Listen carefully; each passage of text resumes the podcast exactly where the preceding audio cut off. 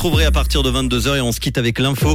Avec Pauline, passez un bon week-end. Je vous retrouve dès lundi dans le réseau à 16h. Ciao, bonsoir Pauline. Bonsoir à tous. Le premier confinement a plombé le taux de natalité en Suisse. Une manne fiscale surprise de 244 millions de francs dans le canton de Genève et un ciel voilé au programme demain matin. Le premier confinement a plombé le taux de natalité en Suisse.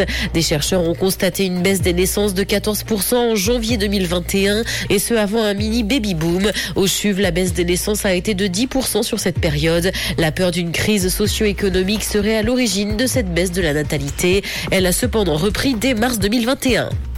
Une manne fiscale surprise de 244 millions de francs dans le canton de Genève. Le canton a revu ses prévisions liées aux impôts à la hausse. Le déficit pourrait ainsi fondre et les fonctionnaires obtenir annuité et indexation. Des discussions sont actuellement en cours entre le Conseil d'État et les syndicats. S'il faut retrancher 117 millions de francs de ces 244 millions en raison d'un versement de la Banque nationale qui n'arrivera pas, il reste tout de même 127 millions de francs.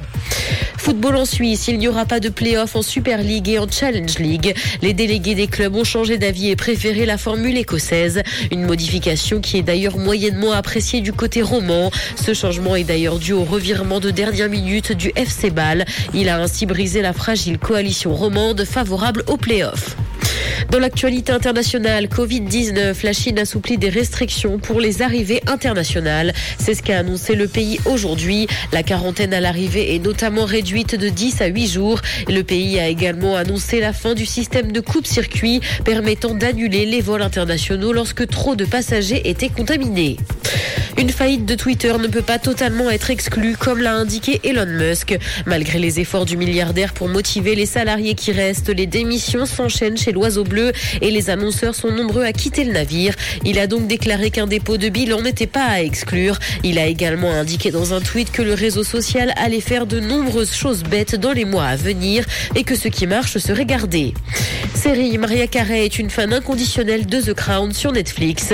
La chanteuse a même eu droit à une projection dans sa demeure de la part de la plateforme de streaming.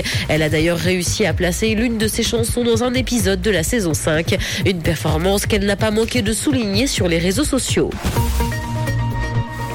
Le ciel sera voilé demain matin, mais il sera de plus en plus lumineux. Côté température, le mercure affichera 4 degrés à Nyon et Yverdon, ainsi que 5 à Lausanne et Carouge. Bonne soirée à tous sur Rouge. C'était la météo, c'est Rouge.